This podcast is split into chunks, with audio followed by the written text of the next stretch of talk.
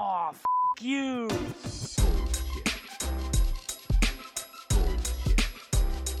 Bullshit, bullshit. Bu- bu- Bullshit. Bullshit. Bullshit. Bu- bu- Bullshit. Bullshit. Three, Bullshit. two, Ready. Bu- bu- one. Bullshit. Bien. Eh, bueno, Alexandra, bienvenida al podcast. Em, me- es un placer eh, cuando la gente que, que se anima a participar de forma remota, eh, no sé, o sea, eh, para mí es un placer realmente. Cuando alguien ve un post, está en otro país y ya por ahí quiere participar solamente para, para sumarse a la iniciativa. Así Sí, que de una no. vez te agradezco. Y nada, si quieres, eh, preséntate y quién eres y qué haces, eh, así la gente sabe un poco más. Sí, bueno, no, muchas gracias a ti, Cristóbal, este, por permitirme formar parte, parte de esto. De hecho, me, me gusta mucho, mucho compartir conocimiento, entonces, de, o sea, pensé que era una buena oportunidad como para también compartir de una forma, un formato diferente. Sí. Este, bueno, mi nombre es Alexandra Mengoni, eh, soy de, de Perú. Eh, como te comentaba antes, he vivido en Venezuela muchos años, así que Sí. tal vez por ahí que se me irá pegando a medida que va, va avanzando el podcast el venezolano, porque este, soy muy propensa a que... a- A que se te peguen las- los, los acentos y las cosas. eh, sí, o sea, bueno, el venezolano más que, más que nada porque viví tantos años allá que, que para Claro. mí es muy, muy normal este, que apenas hable con un venezolano se me pega el toque. Este, bueno, yo trabajo ahorita como Design Operations Lead en Accenture, en Perú. Este, estoy, formo parte del equipo de diseño, veo toda la parte de operaciones y también la- un poco de la parte financiera de, de, este, de algunos contratos. Este, y, y bueno, nada, en eso estoy. Toda mi vida profesional he estado viendo proyectos enfocados en, en proyectos digitales. Este, y bueno, ya hace un par de años vengo trabajando este, directamente en el equipo de UX and Design. Muy bien. Este, bueno, yo no te comenté, pero yo cuando estaba, cuando tuve mi primer, mi primer trabajo en Argentina, eh, mi jefe directo era peruano. Ah, sí. Sí, sí, sí, así que nada, tenemos bastante en común. Aprendí Sí. un montón de... De hecho, fui, fuimos a comer eh, comida peruana un par de veces por acá. Sí, Qué bueno. bueno. Qué bueno. Este, bueno, nada, yo te invito a ti, bueno, realmente me contactas porque eh, de alguna manera tú me referiste a una persona eh, en un post que yo había subido a LinkedIn, eh, que por cierto lo voy a subir ahora el, el- el lunes, ¿no? Sí, estoy Em, pendiente. y nada, después me escribes porque te, te animaste a participar y a mí me gustó mucho porque mm, está bien entrevistar a diseñadores, está bien entrevistar a programadores, a gente que como que está muy cerca de lo que uno hace, pero eh, siempre me interesa también traer a personas que están de alguna manera trabajando con diseño, pero desde otro ángulo, ¿no? Porque Claro, le dan la mirada, sí, le dan otra mirada, te dan... eh, es distinto. Aparte uno como diseñador a veces se hace un montón de preguntas eh, que vienen, eh, que, que la, que la respuesta viene de otro lado eh, y, y nunca la vas a tener, pero es por eso, o sea, no, no- no es malo, simplemente tu cargo y tu forma de trabajar te da eh, acceso a cierta información. Y a veces eso lleva a que se frustren un poco, o por lo menos eso es lo que yo he visto más o menos, no sé qué opinas. Claro. Sí, en realidad este, sobre, sobre lo que dices justamente yo, eh, bueno, como te comentaba, siempre toda mi vida profesional, hasta ahora un poco más, más, más, un poco más de cinco años que ya llevo trabajando, este, siempre he estado involucrada en proyectos digitales de diferente índole, este, alcance, pero no, yo no, no me he metido a, a ejecutar como tal los proyectos, ¿no?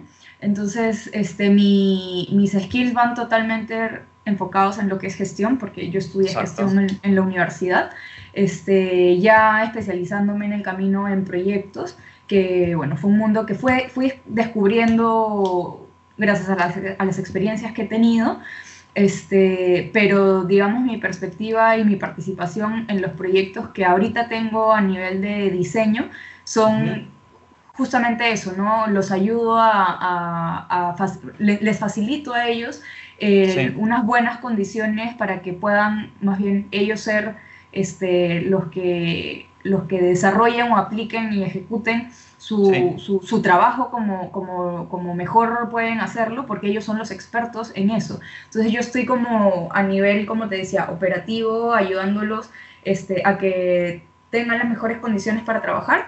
Este, y por eso es que, o sea, desde hace un par de años es que vengo descubriendo este otro término, término que es design, man- design management, que he venido Ok. leyendo un montón, este, estudiándolo, incluso ya enseñándolo acá. Este, hace poco publiqué un paper que fue el que te compartí la vez pasada.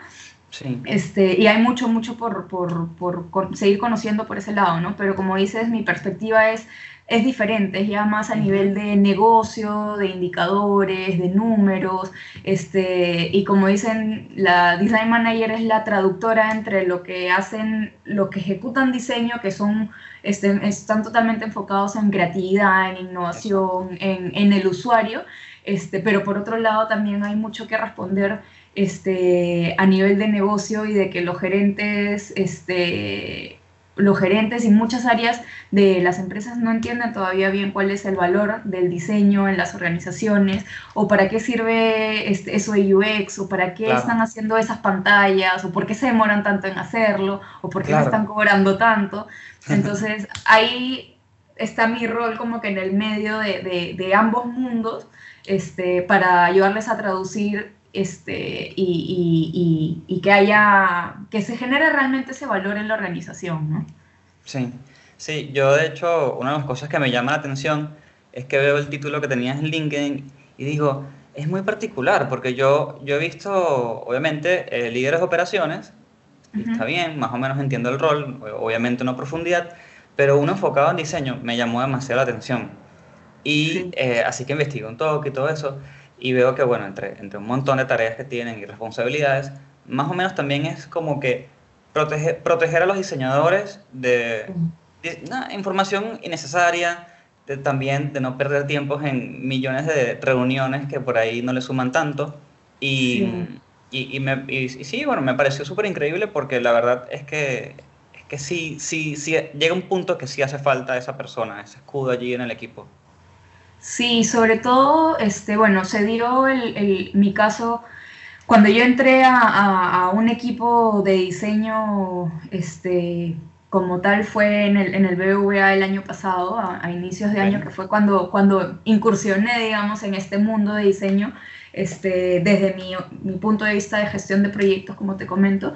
Este, pero ¿por qué se dio esa necesidad? Porque el equipo el año pasado eran unas siete personas nada más, que eran personas del, del- del banco, y de pronto el equipo creció muchísimo a formarse casi un poco más de 20 personas.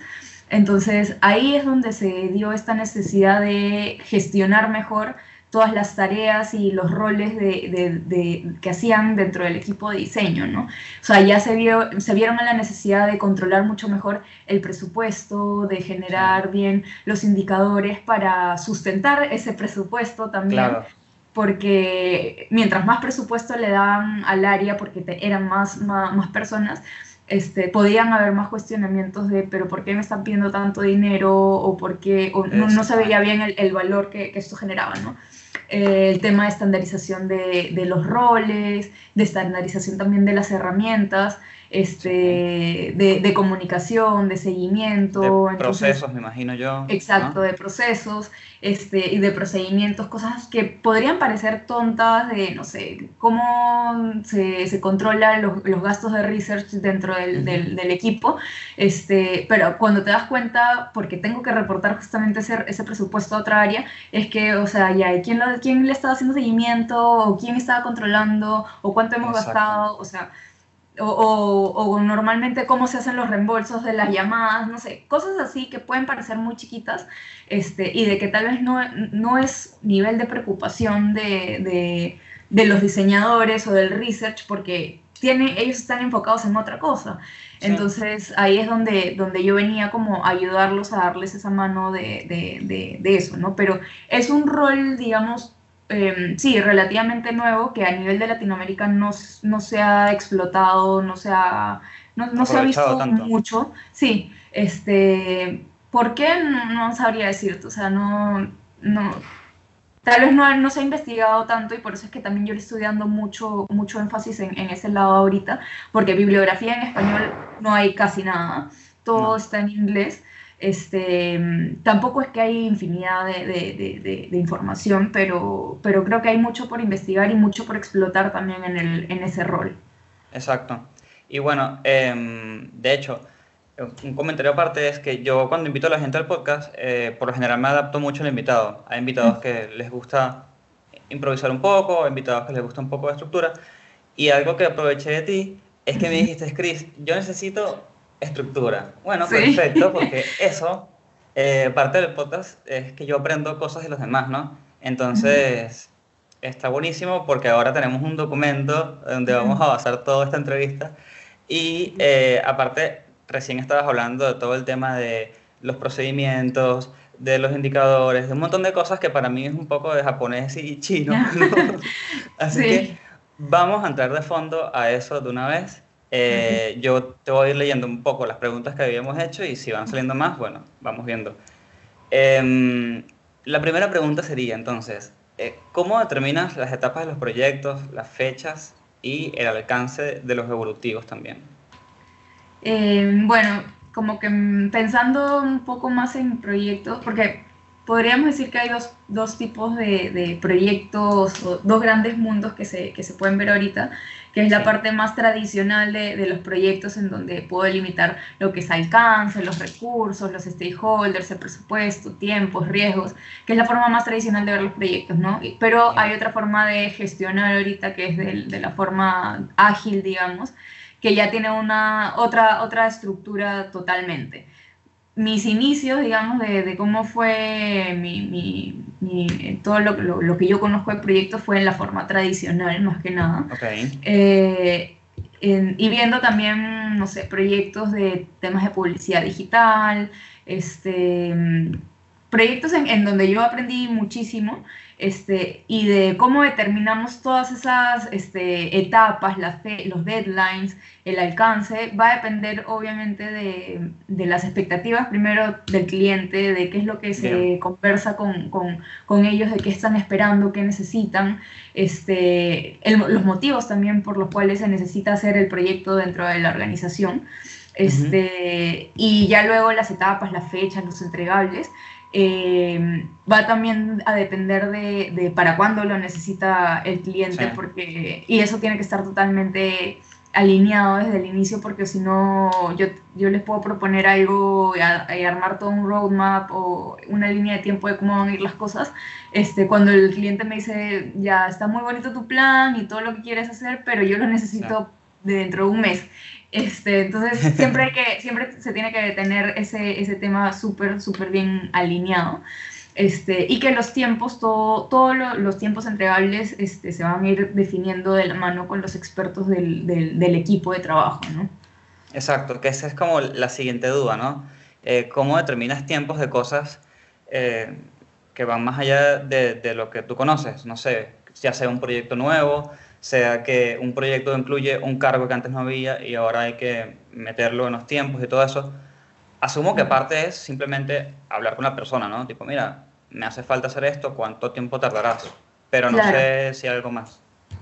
Eh, sí, justo, o sea, tocas un, un tema bien importante porque, eh, como te decía, yo siempre he sido la, la orquestadora, como te, como te digo, Claro. o sea, siempre he sido la, la que ordena, la que coordina, más yo no he estado metida ejecutando proyectos, yo no me he metido es, a diseñar las apps, a, em, este, a implementar, no sé, la, la, la publicidad, el, el presupuesto en, en, las herramientas de AdWords, de Facebook Ads, este, ni, ni, ni esas cosas, ¿no? Entonces, eh, yo para calcular tiempos, etapas, este, entregables, no es, no es algo que yo pueda hacer directamente, este, okay. porque yo no soy la que ejecuta eso y yo no sé realmente cuánto tiempo puede demorar este, esa, esas tareas, ¿no? Claro. Entonces, hay, hay cosas, hay como que algunas cosas que tomar en cuenta para, para ese, la estimación de tiempos y, y entregables, que es el contar con, con, un equipo realmente experto en eso que está haciendo y la verdad es que tengo la suerte y el honor de haber trabajado con, con capos y expertos en, en, Sí. en, cada, en, en, sus temas, ¿no? Este, y eso es lo que me ha permitido este, trabajar de la mano con ellos en la estimación de, de tiempos y, y entregables. Em, en donde siempre este, van a ser, digamos, los tiempos idóneos o más o menos que se pueden calcular, estimar en base a la información que nos da el, el cliente, porque cada proyecto es un mundo, este, cada proyecto, incluso si son proyectos nuevos de algo que no se ha implementado anteriormente, eh, y casos muy extremos son los proyectos de diseño que me dicen, ah, ya, vamos a hacer, no sé, la, vamos a implementar la nueva funcionalidad para apertura de cuenta en, a través de la aplicación cuando eso antes no existía. Entonces, yo no sé realmente cuánto tiempo me va a tardar eh, diseñar todas las pantallas, los flujos, validarlo eh, con, los, con, los, usuarios. O sea, hay muchas cosas que, que están en el camino presentes eh, que al final es un cálculo aproximado en base a las experiencias anteriores que han tenido lo, los diseñadores o bueno, los ejecutores eh, sí. para, para, aproximar un tiempo, ¿no? Y que también hay que tomar en cuenta este, quién, es, quién estima esos tiempos, porque no es lo mismo de que mi diseñador estrella me, y el que me, con el que yo me apoyo para estimar tiempos y me dice, ah, sí, bueno, yo me puedo demorar en hacer estas cosas o estas pantallas, estos flujos, dos semanas entre todo lo que tengo que hacer y porque él ya lo tiene mapeado. Entonces claro. ya bacán, mapeamos los tiempos, se lo, da, se lo doy al cliente, aviso, todo, acordamos y de pronto cuando vamos a ejecutarlo, no es él el que lo va a ejecutar, sino es eh, otro compañero o es una persona nueva en el equipo y claro. eso hace que los, los tiempos cambien completamente Sí. y se vean afectados porque no puedo comparar los, lo que se demora una persona que es junior o mid con una uh -huh. persona que es totalmente senior. ¿no? Entonces ahí cambian lo, los, los tiempos. Entonces hay, hay muchas variables que están presentes, sí. pero que sí se, puede, se, se pueden aproximar.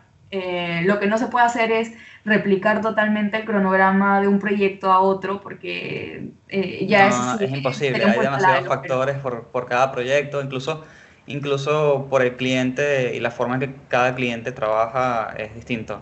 Sí, um, así es. Y, y, por ejemplo, yo me imagino que hay cosas básicas que, que, son, no sé, por ejemplo, te dirán, yo esto lo hago en una semana y tú te uh -huh. volteas y dices, bueno, déjame agregarle también un poquito más, pensando en un rango de error y de problemas, ¿no?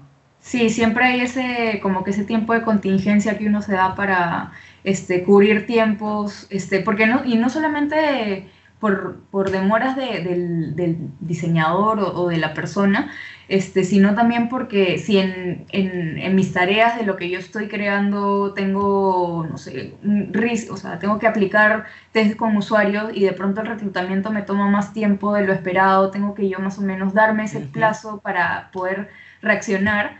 Este, o incluso el tema de los feedbacks también, ¿no? O sea, ya yo tengo todo este, todo mapeado, pero entre, entre las diferentes tareas que, que, estoy haciendo tengo que tener dos validaciones con mi cliente interno, con mi cliente externo, o sea, sea con, con quien estoy trabajando. Este, las reuniones pueden demorar, los feedbacks pueden demorar, o no me responden, sí. no me dan la validación. Entonces hay muchas cosas que en el camino se pueden, pueden ir atrasando ese, ese cronograma. Este, y que también es bien importante levantar la mano de, de, decirles, ok, si no me responden hasta tal fecha, este, todo esto, todo lo que sigue lo voy a tener que mover. Entonces ya no, no está en mi cancha, está en la cancha de, de, de, de, ese stakeholder, en donde tenemos que ver cómo nos ponemos las pilas para, para poder destrabarlo, ¿no? Claro, sí, eso, eso sí yo, yo he tenido la oportunidad de presenciarlo, uh -huh. incluso ahora donde estoy, donde donde por ahí ni siquiera fue culpa del cliente, bueno, pasó lo que pasó, se atrasó un tiempo, pero hay que comunicarle de una forma muy respetuosa diciendo, como esto se hizo tal fecha, ahora el proyecto se atrasó dos, tres, cuatro sí. días, una semana, lo que sea. Porque si te esperas hasta un momento final, bueno, obviamente no, no, vas a, no vas a tener una respuesta muy bonita. Sí, sí, sí, así es. O sea, como dices, no es buscar el culpable o, o, no. o, o sea, es más que nada ya, ok, esto, esto, está, esto está sucediendo y, y, bueno, va a afectar de esta manera al proyecto, es, es eso. Exacto. Y nada, yo, yo tengo varios amigos trabajando en Accenture aquí en, ah, mira, en Argentina. En Argentina. Sí, y por eso la siguiente pregunta me vino del lado de los, del trabajo remoto, porque Ajá. yo entiendo que Accenture está en varios países, ¿no? Sí. Y creo que también eh, eh, por ahí hay personas que trabajan en Argentina, pero eh, tienen equipos en Estados Unidos o en Canadá, no, no sé muy bien. Eh, entonces por ahí ya se están juntando diferencias horarias, eh, idiomas, en el caso de Estados Unidos, incluso feriados y costumbres. Em, eh, ¿hay, Sí. hay alguna recomendación, alguna forma en que trates de hacer eso? O sea, ¿cómo, cómo manejas ese, ese pequeño huracán? Claro. Eh, bueno, aquí en, en- en Accenture, bueno, este año que, que vengo trabajando en Accenture, em, trabajo con, con otros países, o bueno, los chicos con, con los que trabajo que han estado también en proyectos en otros países, ha sido eh, en Colombia, em, este, más que nada con chicos de, de- de Colombia, equipos de Colombia. Pero el año pasado estuvimos trabajando, cuando, cuando estábamos también en BBVA, trabajando con equipos en, en Estados Unidos, en Sí. España. En España ahí sí fue como nuestro mayor problema con el tema de horario. Ujú. Este, entonces hay, hay varias cosas y bueno, durante mi, di- mi experiencia laboral tam- también me ha tocado trabajar con equipos en Brasil. Este, Entonces ya hay algunos temas que, que son súper importantes para, para solucionar algunos problemas de comunicación que se pueden tener en, en- en los proyectos. Este, y bueno, qué cosas nos han funcionado a nosotros y hablando ya de personas que están en países que hablan otro idioma que nosotros, primero que nada es unificar los idiomas, o sea, el idioma oficial, digamos, de comunicación. Este, me pasó hace unos años cuando estaba en, en, en otra empresa, en otra empresa que se llama Liquid, este, que es una agencia digital. Ahí, como te digo, teníamos em, el, parte del equipo estaba en Brasil. Entonces, bueno, eh, una cosa muy importante era que las personas que estaban en Brasil tenían que este, hablar español, porque eh, acá, bueno, obviamente nadie hablaba portugués, entonces Claro, era, sí, sí. iba a ser muy complicado el, el- el idioma. Entonces, bueno, se estandarizó que la comunicación oficial era en, en español. O sea, no podía este- ser en inglés, digamos, tipo, Podía, alinearse por ese lado. muchas, muchas cosas sí se, se hacían también en inglés porque ya, o sea, la otra persona tampoco hablaba español, entonces Claro. el idioma, muchas veces el idioma neutro es este, inglés, ¿no? Entonces para nosotros también era importante que las personas del equipo o los que dan, no sé, entregables importantes sepan el, el idioma, ¿no? Este, o el año pasado, como te digo, en el BBVA nos tocó trabajar con personas tanto en, en Estados Unidos, acá en Perú y en España el idioma oficial era en, en inglés, este, porque las chicas en Estados Unidos no todas hablaban español. Este, y la, toda la comunicación era en inglés, ¿no? O sea, la- eh, las actas que se hacían, eh, los comentarios eh, en Trello, tenían, cuando, cuando estaban involucrados se tenían que hacer en, en inglés, este, cuando teníamos dailies también tenía que hacer en inglés para que todos se entiendan. Entonces, este, el tema de unificar idioma es súper, súper importante. Otro tema para resolver, no sé, problemas que pueden haber de comunicación por trabajos en remoto, este, son establecer bien la- las reuniones, ¿no? Eh, Claro. Me ha tocado en, en estos proyectos que, que he tenido, que sí hemos tenido dailies, este, en, en remoto, de que así como cuando tenemos dailies presenciales que quedamos ya en esta sala, a esta hora nos vamos a reunir todos los días y así evitamos de que hayan distracciones o que, ay, no, ahora no está disponible la, la sala. Bueno, igualitos en dailies remotos que yo establezco la hora, el canal, este, y de que todos tienen que estar conectados sin necesidad de yo estar diciendo, chicos, por si acaso ya nos estamos conectando al daily, no es a las 10 de la mañana este, vamos a estar todos ahí conectados y porque establecemos esa hora, porque para España no está tan tarde, para Estados Unidos Exacto. está bien. Entonces, ahí como que establecemos también acuerdos para, para solucionar el tema del horario, ¿no? Bueno, Sí. las actas de reunión, que es súper importante tenerlas, este, para si es que hay algún, hay alguna persona que no ha podido participar, este, y, y está enterado de todo lo que, de lo que se ha hablado. Y otro tema también súper importante son definir herramientas de comunicación oficial. Este, ya sea, no sé, si vamos a tener como canales de comunicación más informales y puede ser por Slack o el seguimiento de los proyectos, de los entregables, puede ser por Trello o que todo lo, lo- vamos a hacer el control de cambios y lo vamos a guardar y documentar todo en el Drive. O sea, sí, siempre tenemos que tener como bien, bien claro de cuáles son esas pequeñas reglas dentro del equipo para que nadie se lleve por sorpresa de no, a mí no me avisaron y no, era, y no sabía que era así, este, cuando ya debería estar todo definido, ¿no? Porque trabajar con equipos en remoto es bien complicado, este, pero no es imposible, o sea, es, es algo que sí se puede hacer y creo que la tendencia va más a, a- a eso, este, porque, o sea, estamos ya tan conectados gracias al, al Sí. internet y a, a- a toda la, la- la- la era digital en la que estamos que la verdad es que es súper sencillo trabajar con personas en otro país. Sí, yo creo que aparte para la gente ya no es un misterio el internet, ya no, ya no se le complica, o sea, ya comprar una computadora no es un problema técnico, ya la gente Claro. eh, domina bastante bien esas cosas que hace, hace un par de años por ahí se les complicaba. Sí. Este, y yo me imagino que al, al nada, con, con esto de establecer un idioma y unas costumbres y todo eso, se comienza a generar de alguna forma eh, o ayuda a generar parte del espíritu de la empresa y del equipo, ¿no? Como que comienzas a, a- a generar amigos dentro del trabajo de alguna manera, ¿no? Sí, sí, sí, es chévere. El- O sea, por ejemplo, el, el año pasado que, como te digo, estábamos trabajando en el BBVA con, con chicas de, que estaban en Estados Unidos.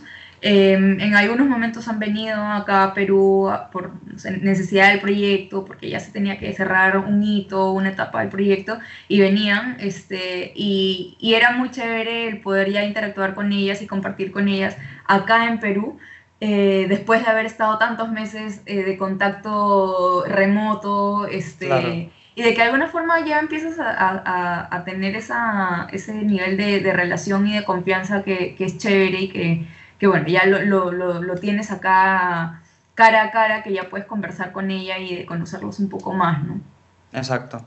Y volviendo al lado un poco del cliente, Ujú. ¿cómo, cómo, cómo manejas las expectativas del cliente? Porque siempre ellos te van a venir eh, con un proyecto que lo tienen, digamos, eh, visualizado de una forma y tienen siempre como una fecha que por lo general es un poco irreal, no Ujú. porque no conozcan la industria, sino porque ellos siempre quieren exigir un poco. Entonces, ¿cómo, cómo manejas esas expectativas? ¿Cómo le explicas? Tipo, bueno, tranquilo, respiremos un poco, vamos a hacer esto. Sí, bueno, se maneja con mucho cuidado. Este, en realidad, sí, claro, lo- los clientes, hay, bueno, obviamente hay clientes más exigentes que otros, este, pero normalmente todos los clientes son muy exigentes. Este, muchas veces se cierran con, con lo que quieren a toda costa porque, o sea, sí no- nos ha pasado en, en, bueno, en experiencias de años anteriores de que me dicen el mismo cliente, o sea, mi contacto directo en el cliente de, de, no, ya no puedo cambiar la fecha porque esto ya, ya se lo vendí a mi VP y, y no puedo hacer nada, ¿no? Entonces nos deja un poco como este, atados de manos porque, bueno, e- eso es lo que necesita y no hay forma de cambiar y no, no, no se puede hacer nada, entonces hay que ver cómo, cómo se soluciona, ¿no?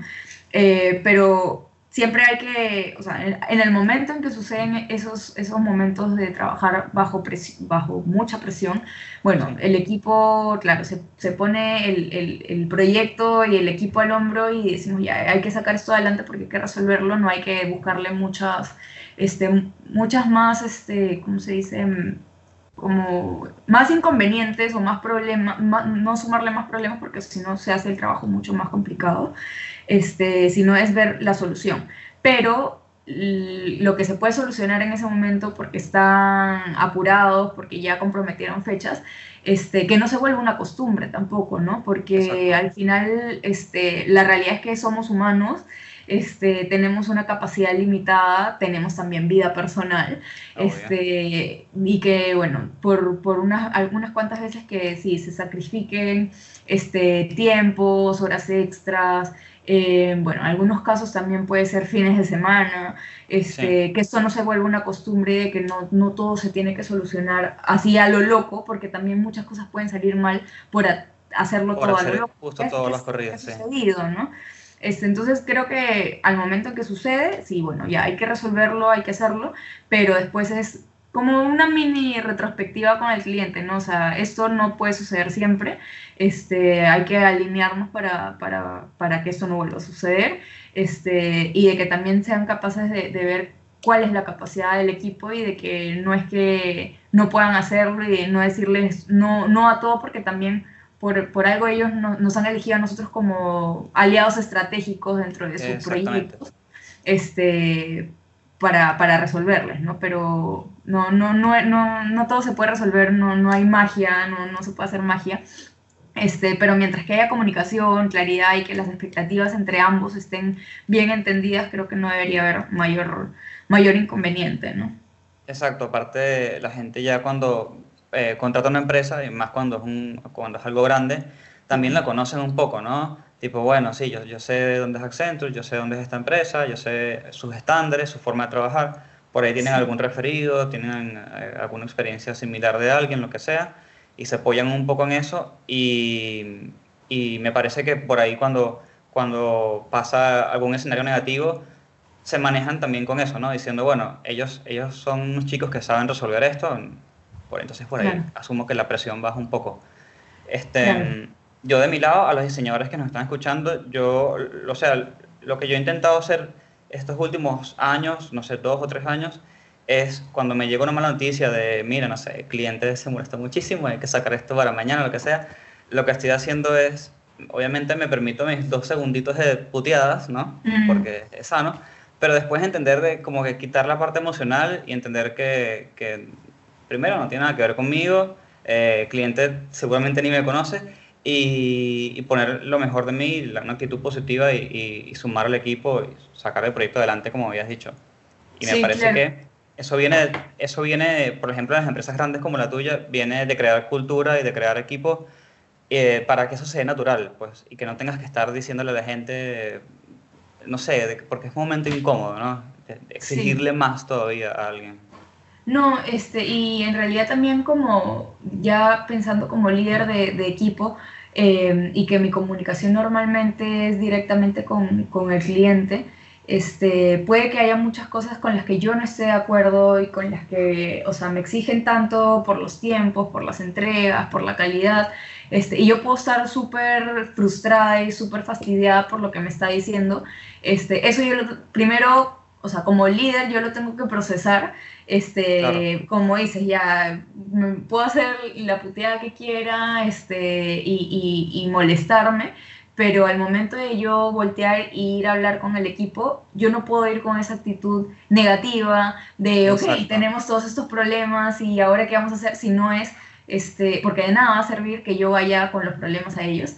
Este, si no es, ok, tenemos esta, situ- esta situación, este, nos están exigiendo esto, cómo lo podemos resolver, ¿no? O sea, ya también como para no sobrecargarlos más de que se va a tener que hacer un trabajo extra, o sea, va a tener que volver a hacer algo o incluso decirles, chicos, que me ha pasado hace, un- hace unos años, chicos, nos están cambiando toda la estructura de una campaña que ya teníamos, se supone, aprobada y entendida por todos en, en- en la empresa. Este, cuando de repente el subgerente me dice, no, yo entendí otra cosa y vendí otra cosa y ya no lo puedo cambiar, entonces es como, eh, al, al- al equipo le causa mucha frustración porque se ha trabajado muchísimo en, en eso y, y- y que pensamos que va a obtener ciertos resultados la forma en como lo habíamos propuesto. Este, Claro. Pero yo no me puedo enfocar en lo negativo porque si no lo frustro mucho más a ellos y más bien tengo que de alguna manera ayudarlos a, a disminuir esa frustración por más de que yo esté muy molesta con el cliente. Claro, exacto.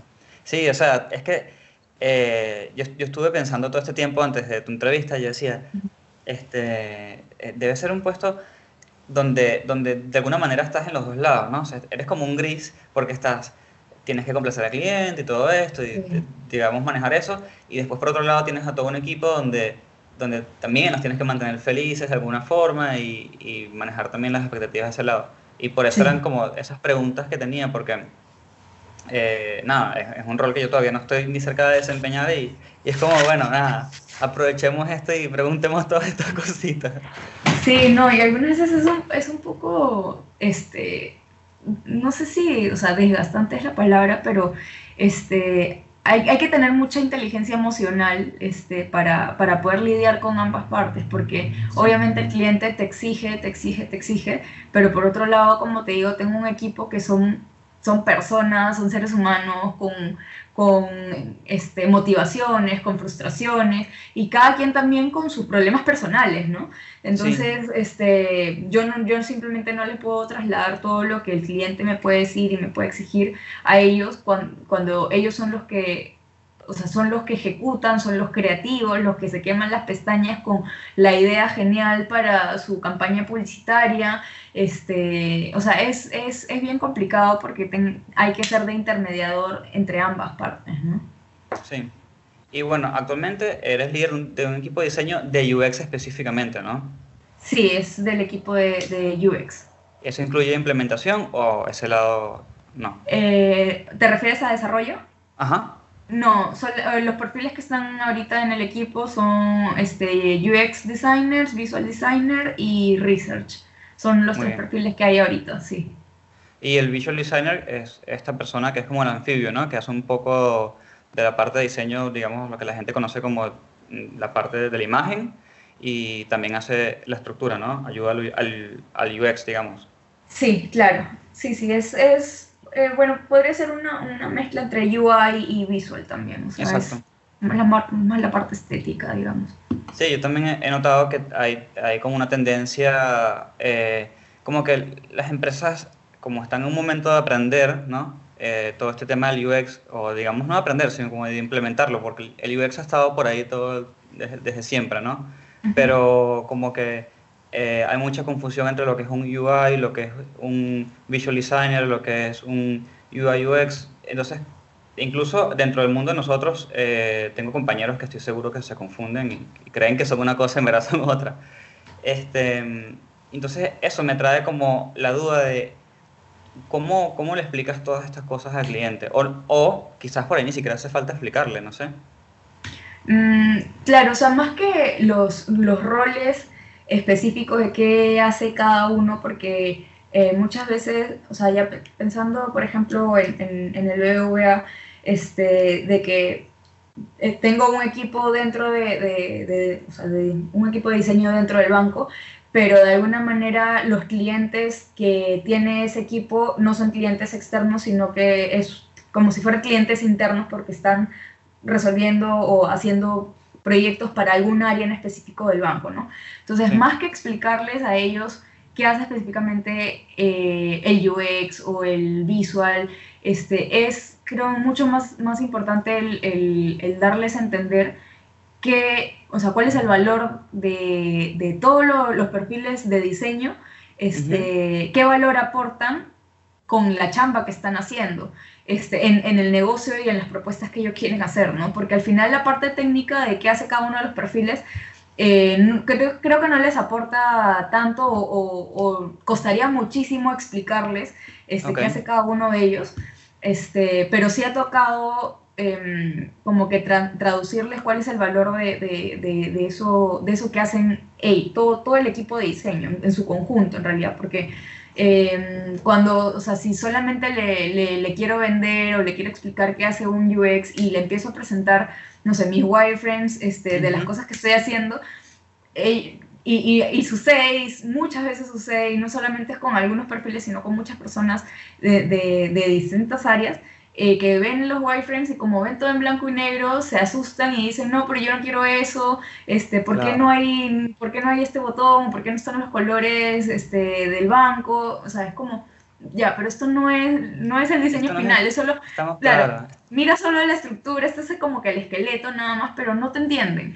Entonces, me, antes que ir a presentarles o seguir insistiendo con, con, para que me entiendan qué es un wireframe y para qué sirve lo que estoy avanzando, eh, es darles en su conjunto cuál es el valor que está aportando todo el equipo de diseño como equipo este, en, en esos resultados de negocio que ellos quieren, ¿no? Entonces, ¿Cómo se ha podido hacer este, a través de, no sé, casos, casos de éxito que se podrían tomar de, de, otros, de bancos de otros países, eh, buscar referencias, eh, visibilizar de alguna manera ese valor de, del diseño y cuál es el proceso que siguen estos diseñadores este, para, para lograr esos resultados? Porque también dicen, oye, pero te has demorado tanto, tanto en hacer estas tres pantallas y es como ya, pero no es que yo simplemente tenía en mi cabeza y voy a hacer estas tres pantallas tal como están, no, o sea, el haber pensado en el flujo, eh, de que no sean diferentes pantallas, sino que sea todo este, en un one page, este, o sea, hay mucha, mucho por detrás en ese proceso de diseño que es muy complicado darlo a entender. Una de las cosas que ha servido en, el banco este, es el, el, bueno, que hacen eventos trimestrales, que es el Design Demo Day, este, en donde, bueno, inició, se, se inició el año pasado eh, y era justamente para mostrar los, los, diferentes MVPs o proyectos en los que habían estado los chicos participando en ese trimestre, lo que se había comprometido y hasta donde se había avanzado, en donde ellos podían mostrar los prototipos de lo que habían estado haciendo, este, explicar cómo ha sido el proceso de diseño, cómo hicieron las entrevistas, este, o bueno, lo, lo, el, el, research que, que, habían hecho inicialmente, este, cómo fue incluso mutando de si es que ya había un, un este, ya un, un, flujo inicial y a, a, cómo se transformó, o si fue uno nuevo, qué es lo que están haciendo de, desde cero. Eh, incluso se, se, han, se han hecho como pruebas con, como simulación de test con usuarios en, en, ese momento con personas del banco, donde pueden hacer car sorting o pueden hacer, incluso se han hecho prototipos físicos de cajero automático, o sea, de, verdad, un, un, chico se hizo este, el cajero en cartón este, y ponían la tablet ahí dentro de, de, del, del, cajero en cartón para que realmente simularan como si estuvieran utilizando el cajero, ¿no? Entonces, eso ayudó muchísimo a que las personas de diferentes áreas internalicen mejor qué es lo que están haciendo esos chicos que se la pasan haciendo dibujitos en sus computadoras, sí. este, que me cobran tanto por, por, por, por hacer tantas horas este, esas pantallas entonces ya eso se ha, se ha ido logrando internalizar, pero es, es, es, al final es como que hablarles en su idioma de cuál es el valor este, que se genera, porque si yo les sigo hablando de temas técnicos de diseño, lo van a seguir sin entender, ¿no? Exacto, sí. De hecho, eh, hace un par de días eh, grabé un episodio que, bueno, no se ha publicado obviamente todavía, y es una chica que era líder de diseño, es líder de diseño, UX, y, y, antes de la entrevista yo hice una pregunta por Instagram, tipo, la traigo invitado, háganle todas las preguntas que quieran. Y alguien preguntó, ¿cómo yo le explico a mi jefe o a la empresa donde estoy el valor del UX y por qué, los, por qué hace falta? Y ella dio una respuesta similar a la tuya, decía, busca casos de éxitos, no tienen que ser ni siquiera los tuyos, porque si estás comenzando no vas a tener. Entonces, Exacto. busca casos de éxito, pero búscalos que estén bien hechos, que tengan sus datos bien mostrados, que tengan sus fundamentos, porque es lo que también comentas tú, ellos hablan en otro idioma, entonces mm. muestra el idioma de los números, muestra el idioma de todo ese lado y por ahí seguramente vas a tener un avance, más o menos lo que, sí. lo que ella me dijo. Sí, así es. Y, y hablando ya más del equipo de UX, uh -huh. este, eh, me imagino que, bueno, nada, estás todo el, todo el tiempo con personas de, de diseño, con personas de UX, según tu opinión personal, ¿cuál, cuál debería ser eh, las habilidades suaves que, que, te parece que hace falta que trabajen los diseñadores? Que dices, todo bien con que diseñes, todo bien con que ese sea tu, tu, tu mundo, pero estaría bueno este plus. Claro.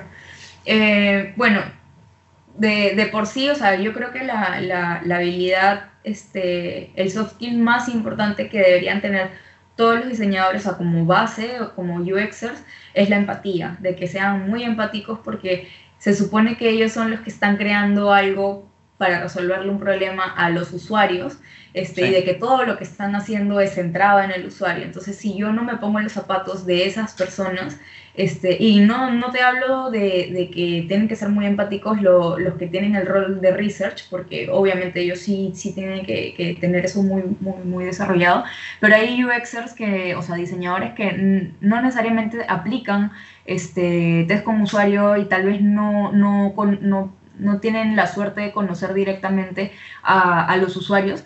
Entonces les toca de alguna manera ser empáticos con ellos, este, bueno, lo ideal sería, como te digo, conocerlos y, y, y, participar con ellos en algunos estudios para, para, realmente ponerse en sus zapatos, pero es bien importante este, ser capaces de ponerse en los zapatos de ellos.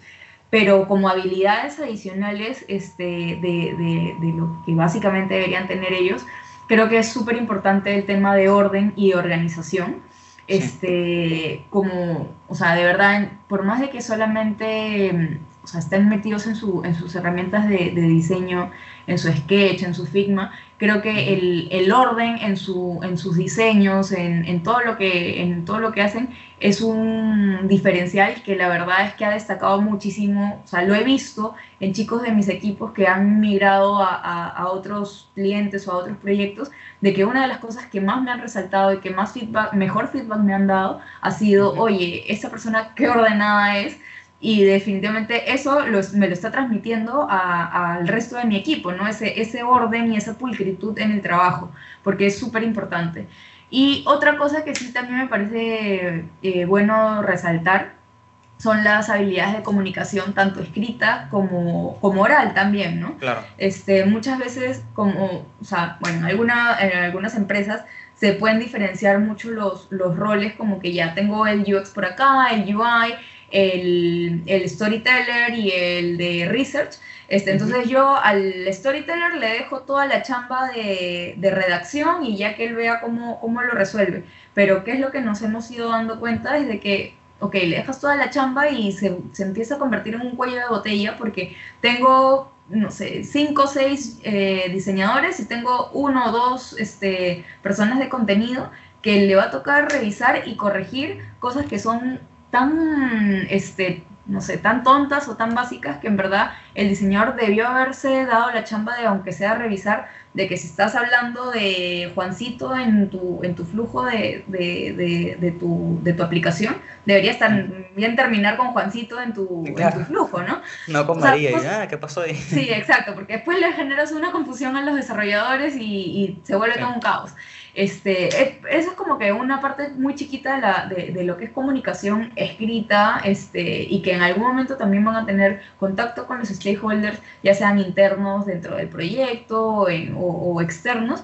El tema de, este, de tener una buena redacción este, escrita a nivel de gramática, de ortografía, este, Ujú. si tú, o sea, creo que si tú quieres crecer como profesional y apuntar a una línea de carrera, a, a, ok, yo no voy a ser siempre solamente un UX este, designer, sino que yo aspiro a ser un lead, o sea, tienes que tener muy buena, buena comunicación de, susten- de sustento, de, de Sí. decir, ok, esto lo hice de esta manera por esta razón, al momento de ir a presentarle a un stakeholder, o sea, de verdad poder este, ser capaz de, de comunicar, eh, no sé, el proceso que seguí, los motivos de las decisiones que tomé, este, y no ser una persona como que se guarda las cosas o que, o que tenga miedo Claro, de re- alguien expresarse. retraído que por ahí.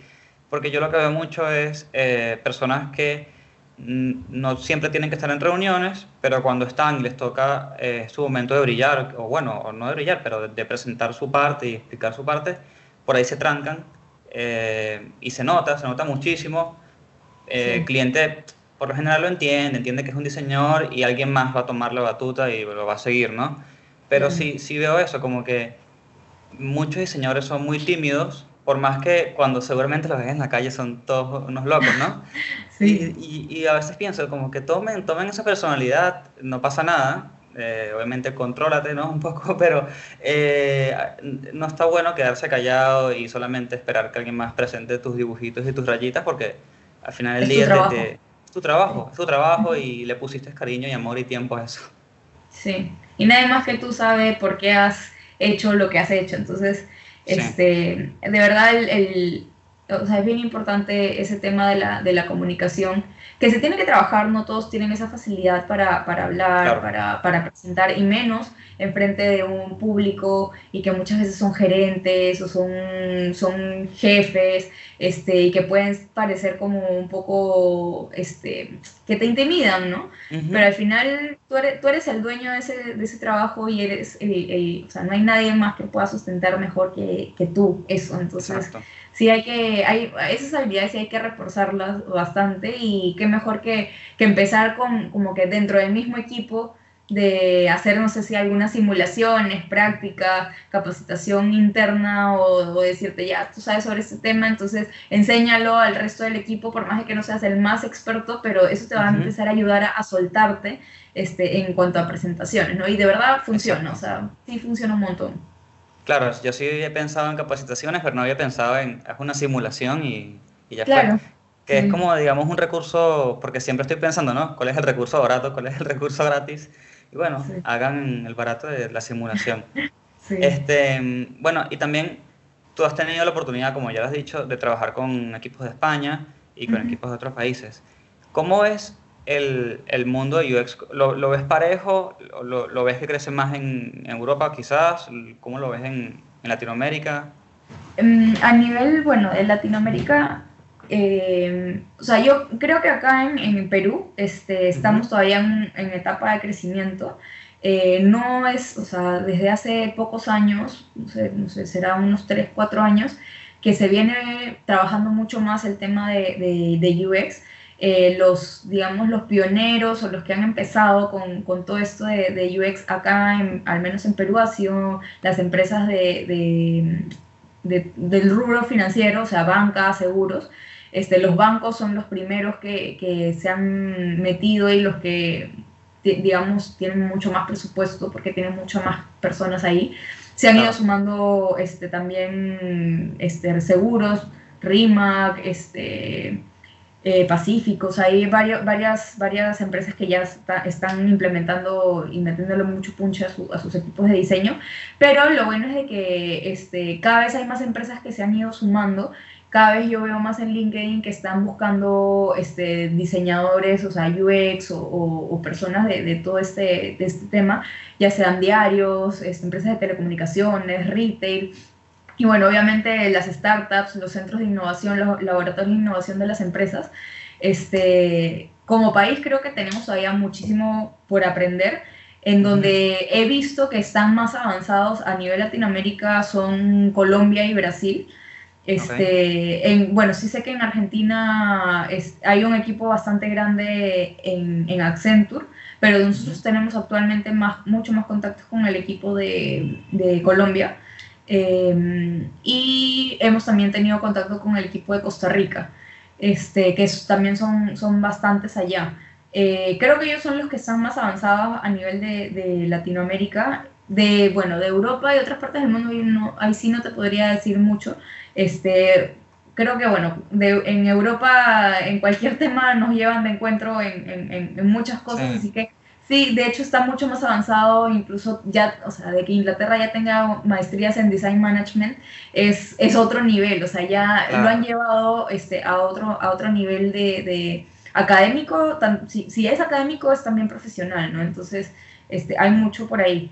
Em, pero lo, lo que es bien chévere que me he ido dando cuenta en estos años que, que vengo metida en, en lo que es diseño, es de que, bueno, hay, cada vez hay más gente este, formándose, más diseñadores que eran, bueno, diseñadores gráficos y que ahora se han convertido en, en UX designers, este, porque, bueno, les, les atraía, porque han sido muy empáticos y sienten que entienden mucho al, al usuario y todo, pero lo chévere es de que no han sido, o sea, yo he visto eh, UX designers no solamente del campo del diseño, sino que también se han sumado administradores, comunicadores, Sí. que no son de profesión diseñadores, este, pero que también por, por cosas de la vida han terminado este, en este mundo de- del UX, ¿no?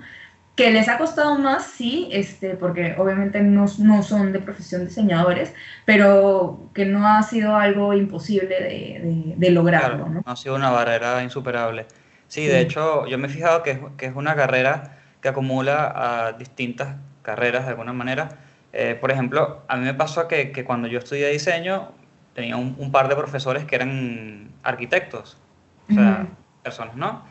Y Claro. ahora estoy viendo que eh, el UX es una, es una carrera, es una profesión que le da la bienvenida, eh, y esto no me acuerdo con quién otra persona lo hablé, pero bueno, que la- le da la bienvenida a ingenieros, le da la bienvenida a un montón de gente que, porque ¿qué pasa? Sí requiere creatividad, pero también requiere estructura, re- requiere orden, or- organizarse, entonces eso está buenísimo, ¿no? Que como que, que vengan personas de otros lados.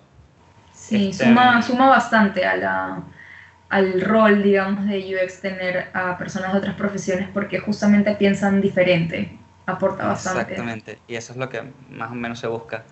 Y bueno, algo que no hemos comentado es que eres profesora en una universidad, ¿no? Sí, O algo así había leído. ¿En cuál es la Sí. uni? Que no me acuerdo. Eh, yo estoy, enseño en la católica, en, en la PUC, es donde yo estudié acá este, mi, la universidad, mi licenciatura. Este, bueno, actualmente enseño en dos cursos en, en, la universidad como predocente, que es jefe de práctica, o sea, me encargo de, de, la, de las horas prácticas, de lectura práctica. Eh, digamos, en, en estos dos cursos los chicos tienen tres horas de teoría con un profesor y después tienen dos horas de su- su- sus horas prácticas de la semana que lo ven conmigo. Este, me encantaría ser profesora como que de verdad, de verdad en la universidad, pero eh, acá en, en Perú este, se necesita tener maestría para, para poder Ah, enseñar formalmente. Un componente En- docente, en- así, así le llaman, claro. no sé, en Venezuela. Sí, es como, o sea, si yo quiero enseñar en pregrado, yo tengo que tener un grado de maestría. Si quiero enseñar en Ah, maestría, tengo que tener un doctorado. Entonces, este, no, no, no basta con yo ser licenciada y puedo enseñar en, en pregrado, no puedo. Entonces, este, bueno, pero igual tengo la, la, la suerte este, de, de enseñar en la universidad, ya tengo tres años, este, este, estoy terminando mi tercer año enseñando gestión de proyectos este, y, y este año empecé a enseñar en otro curso que es de gestión de organizaciones. Es es súper bonito, es muy bonito enseñar porque de hecho me mantiene muy actualizada, este, o sea, me gusta Claro. actualizar mucho mis clases eh, y bueno, yo soy de, de aprender mucho, justo te decía, vengo ahorita de, de un curso de fin de semana todo el día, este, y de hecho todo lo que voy aprendiendo en el camino lo relaciono con, con mis chicos de la universidad, de, ok, ¿esto en qué, en qué clase Claro, cómo, meter? cómo lo ¿Qué adapto, cómo se los, se, Sí. los, se los doy, claro. Sí, sí. Sí, eso es increíble. Y bueno, había una pregunta que es medio rara que yo ten- tengo notada acá, que era que si aplicabas algo de UX en tus clases. Que Eh, UX dentro de todo es todo, ¿no? Porque el user experience está por todos lados, pero ¿a- ¿aplicas algo en particular que hayas dicho y que esto lo aprendí y lo hago? Eh, o sea, como, claro, como tú dices, UX es al final la experiencia del usuario. Mi usuario en este caso serían mis, mis alumnos de, de- de la Sí. universidad. Este, de hecho, bueno, creo que el primer ciclo de, de cada uno de, de estos cursos sí fue el más complicado porque es como establecer por primera vez, preparar clases de, de algo, de un tema que no había enseñado antes. Entonces toma un poco más de tiempo, pero de- a partir del segundo ciclo de eso es como ya me enfoco mucho más en, en esa experiencia del estudiante y de incluir eh, elementos este, para, no- para que no se les haga tan aburrida la clase y internalicen mucho más los conceptos que estoy enseñando. O sea, yo no, Sí. a mí no me gusta eh, simplemente, o sea, preparar mi, mi PPT y pasar y es- me están Y escuchando repetir nada lo que más. está ahí escrito y todo Sí, eso. sino que busco este, eh, como que cosas o elementos de, la, de justamente los cursos que voy aprendiendo en el camino este, para involucrarlos y hacer mucho más amena la clase. ¿no? Hay, por ejemplo, hay un- una dinámica que aplico este, en los dos cursos que a pesar de que no, obviamente no tienen para nada la misma, la misma, este, el mismo temario, el mismo sílabos, porque incluso un, cur- un ciclo, un curso es de segundo, alumnos de segundo ciclo y otro curso es alumnos de octavo ciclo, o sea, es bastante diferente. Este, Pero hay eh, una dinámica que aplico mucho, que me gusta muchísimo y bueno, no solamente lo he aplicado ahí en la universidad, que es una dinámica con Legos para, para, para entender el tema de, este, de liderazgo, eh, de trabajo en equipo, de este, de, o sea, son temas que están dentro del temario, digamos, de, de, de, mi, de mi curso, pero que trato de adaptarlo a, a eso, ¿no? O incluso en otro curso que, que dicté este, en una escuela de diseño acá en, en, en Perú, que se llama El Muro, este, dicté el curso de Design Management y también incluí este, esta dinámica de Lego, pero enfocándolo de otra manera. Entonces, eh, me preocupo mucho porque los alumnos eh, entiendan los conceptos que estoy explicando, pero que se sientan este, cómodos con, con, con los temas que, que, que, les presento por la misma experiencia que yo genero, porque de nada les sirve que yo de paporreta les diga todo lo que, lo que yo sé, si no es, ok, reflexionemos en base a la dinámica que hemos hecho, o sea, qué, qué vivieron, o sea, qué hicieron, eh, qué Claro. reflexiones tienen a partir de, de los conceptos que hemos visto, la dinámica que hemos aplicado y qué es lo que hemos aprendido, ¿no? Entonces, eso sí es súper chévere. Pero, bueno, como UX es, es, es esa parte, digamos, que, que como dices, es un, poco, es un poco extraña tal vez relacionarlo.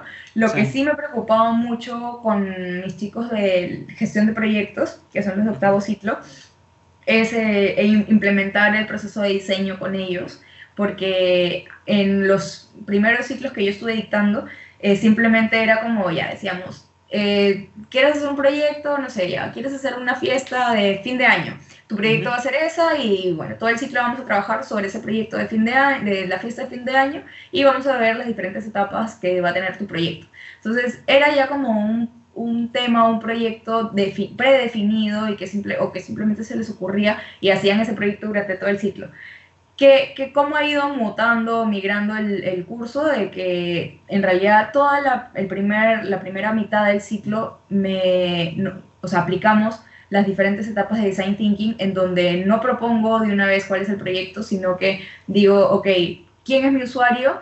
Eh, ¿Qué necesidades tiene? Salen los chicos a entrevistar, a observar, este, se hacen un mapa de empatía, su user persona, mapean sus insights y sí, y bueno, a medida que van pasando las semanas y ellos como que se involucran o se emocionan mucho más con, con las cosas que van encontrando porque no se, los, no, no, se lo esperaban y ya van pensando como que en qué, en qué solución, qué quieren hacer, qué quieren proponer y siempre los corto y les digo, ya, tienes esta idea, anótala en un, tu cuaderno, en un post-it y guárdala, pero todavía no me hables de ninguna solución. No, le digo, no hemos llegado ni a la mitad de empatizar con tu usuario y no me puedes decir que ya tienes la solución.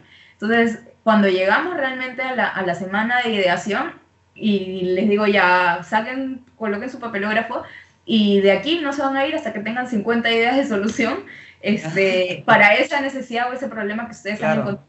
Y es como que me miran, ¿de dónde vamos a sacar 50 ideas? Pero bueno, ya para eso hay diferentes dinámicas y herramientas que, que se pueden utilizar para, para, que justamente construyan sobre las ideas de otros, este, les hago cambiar incluso de equipo, hay, hay varias cosas que se pueden hacer y que realmente dicen, oye, sí, sí lo logramos, ¿no? Sí, realmente podemos hacerlo. Y recién ahí es que digo, ya, prioricemos, definamos, votemos qué idea de solución van a, a, proponer y recién después de los exámenes parciales es que les digo, ok, ahora sí vamos a trabajar en su proyecto. ¿Y qué diferencia se ha visto en verdad cuando hacen sus presentaciones finales de, de, del final de curso? Este, de, yo me acuerdo cuando ellos tenían antes sus presentaciones de sus proyectos, era como, bueno, sí, mi fiesta es tal, tal, tal, y estas son mis etapas, y esto es mi cronograma, mi presupuesto, mis riesgos, tal. Pero ahora es como lo, la viven y es, no, mi, usuario quiere esto. Le pusieron este, nombre y todo el tipo. Claro, exacto. Entonces ya e, es, otro nivel de, de, de empatía que se logra con ellos al realmente sacarlos a, a, la calle a, a, conocer a sus usuarios. Entonces, eso sí me ha gustado muchísimo y lo disfruto mucho, este, el, el que, el poder tener la oportunidad de aplicar Design Thinking, de, de, enseñarles. Este, y de que ellos se den cuenta de que hay otra forma diferente y que estoy segura que les va a ayudar, ya sea que tengan algún emprendimiento que ellos quieran hacer o incluso al momento de hacer su tesis de, la universidad, de que su forma de, plantear, me hubiese gustado a mí mucho conocer Design Thinking cuando yo estaba sí, ¿verdad? este, porque hubiese sido diferente mi plan de negocio. Este, pero ya es como, tengo, siento que les doy ese, ese nuevo conocimiento a ellos para, para que puedan hacer las cosas de manera diferente. Exacto, no, aparte de eso hace que la próxima generación de las personas que vienen vengan como un poco más armadas y sepan eh, de alguna manera generar ideas, eh, no sé, más apropiadas y más variadas y todo esto, ¿no? Que se viene también como tratando. Y te tengo dos preguntas, una medio tonta y otra, otra que se me acaba de ocurrir. La medio tonta es, ¿qué tendencias digitales ves que, que están formando? Eh, más que nada en Latinoamérica, obviamente, ¿no? O, o bueno, o incluso en el Perú.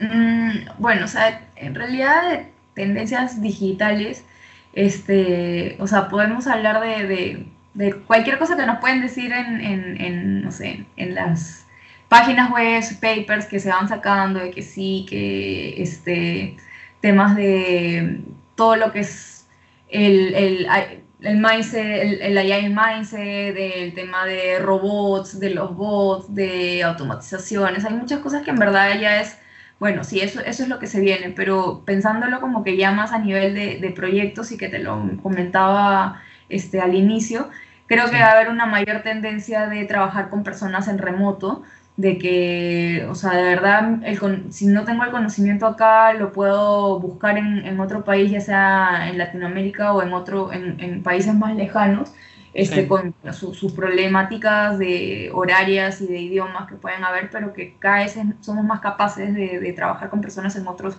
en otros lugares eh, y, que, y que se puede hacer, o sea, es totalmente este, posible, ¿no?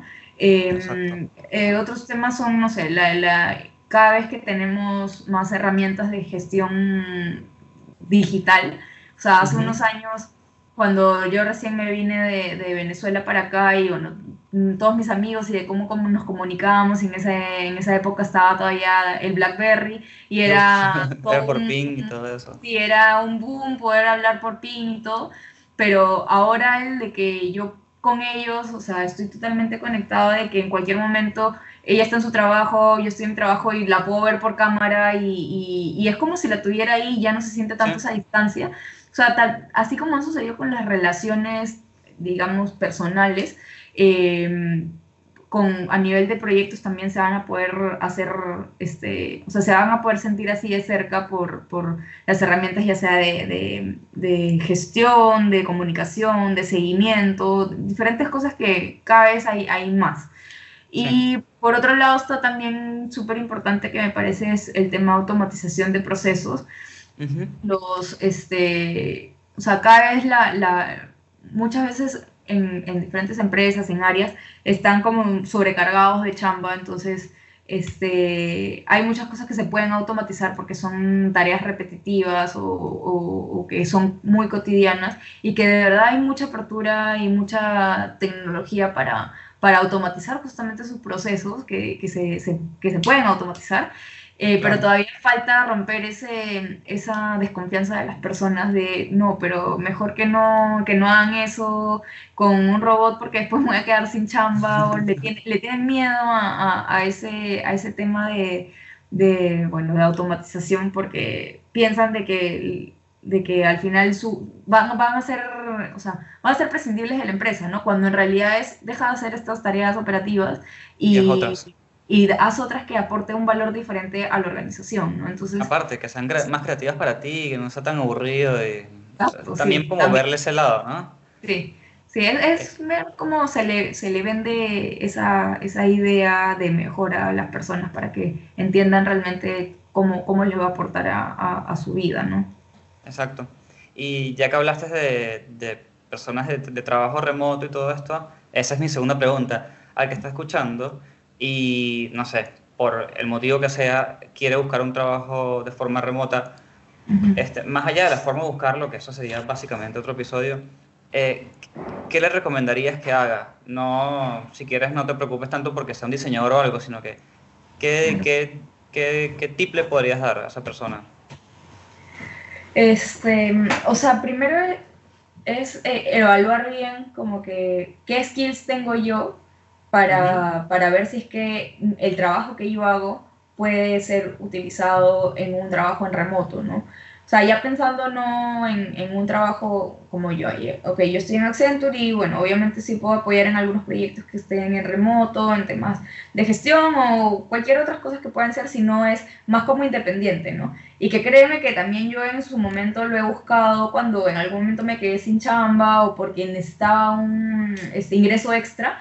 Este, Yo me puse a buscar es, esto que, que tú me dices, ¿no? ¿Cómo, ¿Qué hago para trabajar en remoto? Bueno, me metí este, en, en Google a buscar, a investigar, me suscribí a varias páginas, que en verdad hay bastantes páginas, así Sí. como bol- bol- son bolsas de trabajo para, para trabajo en remoto, pero que yo me fui dando cuenta que por mi perfil que yo tengo es, es bien complicado este, conseguir como que trabajos tal vez pequeños eh, para trabajar en remoto, sino que, no sé, si buscan un project manager es porque lo buscan para un, Claro, un proyecto un a largo. plazo, claro, y porque vas a tener igual gente a cargo y, y todo eso, ¿no?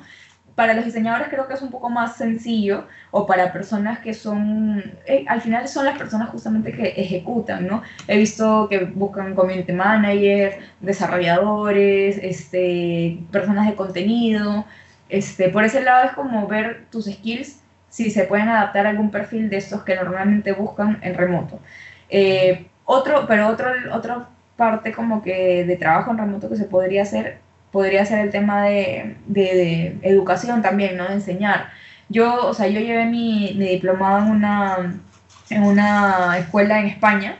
Mi-. Fue un, un año que estudié gestión ágil de proyectos remoto. Este, bueno, estudiar online sí es bien complicado porque tienes que tener mucho, mucho, mucho compromiso con eso porque en verdad, o sea, no, no lo haces y más si es un año completo, es bien complicado. Pero bueno, la- el tema con esta escuela es de que después, al tiempo de yo haber terminado, este, yo proactivamente les escribí a la escuela y dije, hola, que como veo que algunas veces hacen webinars y todo, que para ver si yo puedo participar, este, porque bueno, les comenté mi experiencia y he estudiado acá también, conozco la metodología y todo. Y me sorprendió mucho, no, no esperaba que me respondieran tan rápido y me dijeron, sí, sí, nos interesa, ¿qué tema quieres hacer? ¿Te, te gustaría enseñar algo de design thinking y tal? Y yo, ya, sí, sí me gustaría. Me armé, me grabé los videos, que los videos, bueno, sí fue como, grabé la pantalla en el PPT y con mi voz, porque como te he dicho antes de, de, de esto, yo soy súper nerviosa con, con las Sí. cámaras y todo, entonces no me gusta aparecer en cámara. Este, entonces, bueno, la, la forma en que yo encontré cómo ganarme al- algo de, de- de- de dinero de forma remota enseñando algo online. Y después, a los meses, me contactaron y me dijeron, Ale, este, en el diplomado este que tú has llevado antes, este, estamos buscando tutores para, para unos horarios de este, de ese profesor, es este módulo, son estas semanas. ¿Te interesa? Estas son las tarifas, la cantidad de personas es que participan y todo. Y en verdad este, no me toma tanto tiempo revisar, corregir, porque al final lo que yo hago es corregir los trabajos y, y participar en los foros de, de- de los estudiantes. Este, y este año lo he hecho ya dos veces, el año pasado lo hice una vez, o sea, es cuando se abren estos módulos, ¿no? Claro. Y la verdad es que, o sea, no, no, no me ocupa tanto, tanto de mi tiempo, me mantengo también actualizada este, y espero en algún momento también poder este, enseñar oficialmente en, en esta escuela cuando, cuando continúe con mi experiencia laboral, ¿no? Pero también es una forma de, de buscar un, un, una, un trabajo remoto, ¿no? La, Claro, sí. Sí, no, no lo había pensado, que una forma de buscarlo es, es enseñando, de hecho. Y, Sí. y enseñando eh, es el momento donde valías tu conocimiento, porque si no, si no lo entiendes completamente, eh, créeme que no, no la vas a lograr pasar. Es imposible. Pero bueno, para ir cerrando, no sé si, si, si tienes, eh, si recomiendas algún material para que la gente se lea, algún recurso, lo que sea, no importa. Eh, siempre le digo a la gente, no importa si es un libro de recreamiento, no importa si es un PDF, si es gratis, si es, si es caro, si es barato, lo que sea, algo que quieras eh, recomendar a las personas. Eh, bueno, el, hay muchos libros, digamos, de... Bueno, no hay tantos tampoco. Hay libros de design management que son bien interesantes. Eh, hay una, hay una, la autora que, que he leído, son como tres libros que tiene, es, es Catherine Best, de ahí te lo, te lo paso, se llama Design Dale. Management. Este, tiene dos libros muy, muy buenos, este, que me ha dado a mí bastante mm, base para, para lo, que, lo que, como te digo, he estudiado todo esto- este par de años. Ese es por el lado de Design Management. Este, por el lado como que de Management em, ya como tal y de manejo de equipos, este, bueno, este año he venido aplicando y estudiando mucho lo que es Management 3.0. Eh, sí, hay, hay libros también este, que son buenos. Mm, Creo que no hay gratuitos, por ahí que hay algunos que sí, este, algún resumen o, o papers que hay, pero hay mucha información en la página de Management 3.0, ¿no? Entonces, y ahí mismo están las, este, la- las herramientas que se pueden descargar, las dinámicas, o sea, es gratuito, muchas, muchas herramientas que tienen y están al acceso de todos, así que se puede, se puede aplicar. Eh, y después lo que yo he hecho últimamente es podcast. Eh, he escuchado, estaba escuchando mucho este, el podcast de, de IDEO, de InVision y Ujú. de este, Harvard Business, Business Review, que hay temas sobre gestión, sobre diseño y que te da también perspectivas diferentes este, que son bastante, bastante buenas. La mayoría de los materiales que te estoy diciendo está en inglés, como te digo, y, Claro, sí. y mi recomendación para todos los que están escuchando y de todas las carreras que, que sean, tienen que tener bien desarrollado su inglés porque es bien, bien importante. Claro. Este, en español, bueno, hay, hay información limitada, entonces para no restringirnos de, de conocimiento, el inglés es, es vital. Claro, sí, es vital y, y ojo que yo lo apoyo muchísimo, por más que el podcast sea en español y todo el contenido yo intento que sea en español, eh, pero viene por ese lado, por ese lado de que yo detecté que hay una falla horrorosa, una cantidad de información que falta, la Sí. información que hay en español a veces no, Sí. no es la mejor, y, y sí, claro que sí hay información buenísima, obviamente que sí la hay, pero es muy poca y se pierde en el mar de información que es el Internet. Entonces, eh, obviamente sí, pra- practiquen muchísimo el inglés, eh, oblíguense a leer un poco para si no lo dominan. Y nada, eh, después me pasas estas cosas y yo las anoto en la descripción de- del episodio. Y Sí, por último, ¿por dónde te pueden contactar? Yo me imagino que LinkedIn es el lugar ideal, ¿no? sí, este, en realidad soy soy súper activa en LinkedIn. Este, me, me preocupo mucho por, como te digo, a mí me gusta mucho compartir este, temas ya, o sea, de mi carrera, temas profesionales, y estoy también en LinkedIn compartiendo muchos, muchas posiciones como que de reclutamientos de personas que, empresas que están buscando puestos, eh, todo lo que es marketing, temas digitales, de diseño, los comparto mucho porque este, o sea, creo que LinkedIn es una red para conectar entre profesionales y hay mucha gente buscando chamba o buscando mejores oportunidades, entonces de verdad que, que es, comparto muchísimos puestos que voy encontrando, no porque tengo contactos en las empresas o porque sé de qué se trata, o sea, no, eso sí, si me van a preguntar, escribir, a preguntarme, oye, este puesto que publicaste, no tengo ni idea, Claro, o sea, no, es solamente ya- lo Estás comparto. compartiendo cosas que ves de otras conexiones y ya. Yo exacto. también hago, hago lo mismo. Digo, tipo, ah, me conseguí esta oportunidad, aquí está. Hagan Sí, lo que alguien le va a servir. Exacto. Exacto. Este, pero sí, comparto mucho, bueno, las posiciones que, que voy viendo, artículos que son interesantes. Como te digo, hace poquito este, publicaron un paper que escribí en, en una revista de mi universidad este, sobre design management. Eh, y bueno, estoy viendo también como que otras formas de, de- de contenido y por eso me animé a, a- a- a- a hacer esto, sí, a participar contigo, que por, por mucho, mucho roche o vergüenza que me pueda dar y que al inicio de, de la verdad es que estaba súper nerviosa, pero ya Sí. me fui como relajando, este, eh, y que ha sido muy buena experiencia, este, es, es compartir conocimiento, ¿no? Compartir las cosas que voy haciendo, o sea, ¿por dónde me pueden encontrar? Sí, por LinkedIn de todas maneras, eh, es la forma más, más activa, porque después Facebook e Instagram lo utilizo más a nivel personal, van, Claro, ya no, Van no- a- no a ver, sí, nada, muy, muy poco la parte profesional, es, es LinkedIn más que nada. claro. Yo, hay un, hay un episodio, creo que es el 4, que es con eh, Mariana Comerci, que me da mucha risa porque la gente la agregó en LinkedIn. Y yo le digo, bien, porque parte de este podcast está bien. Yo, yo aprendo, tengo conocimiento nuevo, todo esto, pero la idea es que se comience a generar esa red de, de conexiones, ¿no? Porque no sabes dónde te llega la próxima oportunidad para Sí. ti o para el otro. Este, así que nada, por ahí escríbanle, vengo al podcast a ver, a ver, a ver qué Sí. tanto funciona. Em, y nada, yo algo que no, no te había comentado era cuando yo hice el podcast con Gio, Ujú. eh, creo que te dije, ¿no? Escribí, ya, ya grabé el podcast con Gio, algo así, creo que te dejé un comentario. Sí, sí, sí, después me yo me quedé pensando, yo la voy a invitar a ella, porque tiene, tiene, tiene un cargo que, que me, me da mucha curiosidad.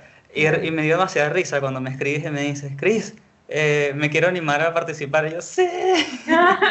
Sí, lo que pasa es que en realidad había, tengo como un par de meses que había estado bajo, bajo de actividad en LinkedIn por Sí. un tema de, este, bueno, porque he estado viendo como temas más personales este, míos por temas de salud, había estado como que un poco baja de motivación a nivel profesional, entonces no le había estado, no había estado tan activa en LinkedIn.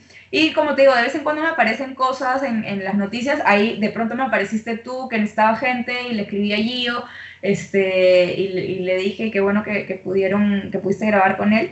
Este, y después justo fue que se publicó lo de mi, lo de mi artículo, mi paper, y ahí es que otra vez dije, o sea, ya como que ya basta de, de, de, de seguir como, en, en- en- estaba otra vez como que en mi zona de confort y dije, no, ya, ahí lo voy a escribir para ver qué sale, este, a ver si sale bien, porque como te digo, soy, soy muy rochosa o, o muchas veces peco de decir, no, mi experiencia como que no, no es tanta tampoco como para ponerme a conversar a- con alguien y que después me va a escuchar un montón de personas, este, pero como te decía, lo poco o mucho que puedo saber, creo que eh, le puedo aportar a muchas personas que, que están escuchando Sí. eso y de que le- les va a ayudar, aunque sea darle una base o una noción de, oye, existe también todos estos temas, este, así que creo que de alguna manera puedo aportar en, en- en las personas, ¿no? Sí, seguro que sí, porque todo lo que tenga que ver con organización, management y todo eso siempre, ah, bueno, por lo menos a mí me parece interesante y, y eh, aportan por todos lados. Así que gracias por participar. No, gracias. Eh, y nada, nos vemos en la próxima. Sí.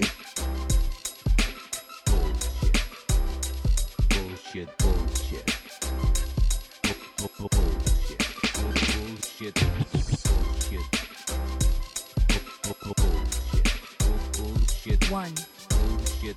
two, Bu- bu- bu- three. Bullshit. Bullshit. The experience has ended. Ended.